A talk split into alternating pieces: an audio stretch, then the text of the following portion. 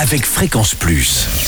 Surprenez votre famille et vos amis grâce au grand chef de Bourgogne-Franche-Comté. Cette semaine, je suis à Solon-la-Rue en Côte d'Or où vous nous écoutez aussi sur l'appli Fréquence Plus et le site web fréquenceplus.radio.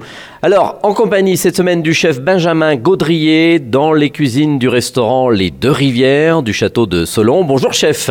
Bonjour Charlie. Premier épisode, on part sur un velouté de butternut. C'est encore de saison. Oui, encore de saison. Il fait encore un peu froid, au mois de février, on est toujours dedans. Donc euh, on va partir sur une petite verrine chaude euh, Mhm. à base d'un velouté de butternut. Donc euh, très simple, euh, butternut à cuire dans l'eau. Euh, une fois que c'est cuit, à, par- à partir d'une trentaine de minutes, on égoutte, on crème le tout, on mixe bien. Ah, je pose une question par rapport à certains chefs, vous laissez la peau ou pas vous Moi oui.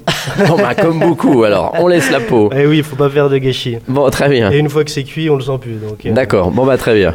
Alors, donc, euh, une fois mixé avec la crème, euh, le but c'est de faire une petite brunoise, donc c'est des petits dés de 0,5 sur 0,5 de lard de Colonnata, qui est un lard italien qui est un petit peu épicé, D'accord, qu'on l'on trouve euh, un peu partout. faut- que l'on trouve partout, oui, régulièrement maintenant. Oui. Vous pouvez en trouver euh, dans, un, dans un supermarché, euh, D'accord. dans, au rayon boucherie. Donc, ou- Colonnata. Colonnata, ouais. Ou euh, ne serait-ce que dans des, des, des, euh, pardon, des Des épiceries italiennes, Voilà, d'accord. exactement, ouais. Et donc, euh, ce lard de colonnata, une fois découpé, on va juste le faire revenir un peu à la poêle pour qu'il caramélise un tout petit peu.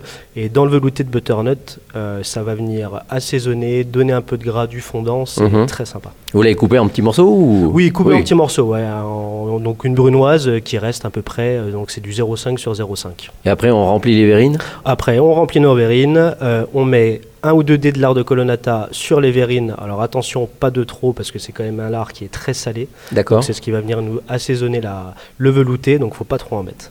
D'accord. Donc là, terminé pour cette verrine. Et avec on sa peut velouté. rajouter une petite déco pour avoir un petit croustillant, c'est des graines de courge torréfiées, donc euh, des graines de courge qui se trouvent pareil dans des épiceries fines, euh, euh, un peu euh, végétariennes ou euh, même maintenant je pense dans les, dans les supermarchés également, qu'on va venir torréfier à 160 degrés pendant une vingtaine de minutes et qu'on ajoutera juste Et si à on la avait fin pris du- les, les graines du butternut Alors, Non. non, non, c'est pas possible parce que justement, euh, ces graines-là ne sont pas humidifiées, ne sont pas séchées. Ah. Donc, euh, ça, ré- ce sera pas croustillant et ce sera Ah désagréable. ouais, donc on peut pas le faire soi-même non, ni rien. Non, non. ce Bon. serait- il faut- ou alors, il faudrait faire sécher nos graines depuis, euh, Depuis bien très longtemps. quelques mois auparavant. ouais. Merci euh, Benjamin Gaudrier ici, donc euh, dans les cuisines du restaurant Les Deux Rivières euh, du château de Solon.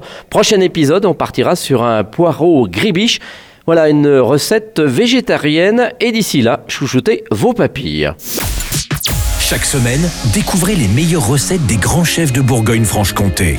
Du lundi au vendredi, à 5h30, 11h30 et 19h30, chouchoutez vos papilles. Fréquence Plus.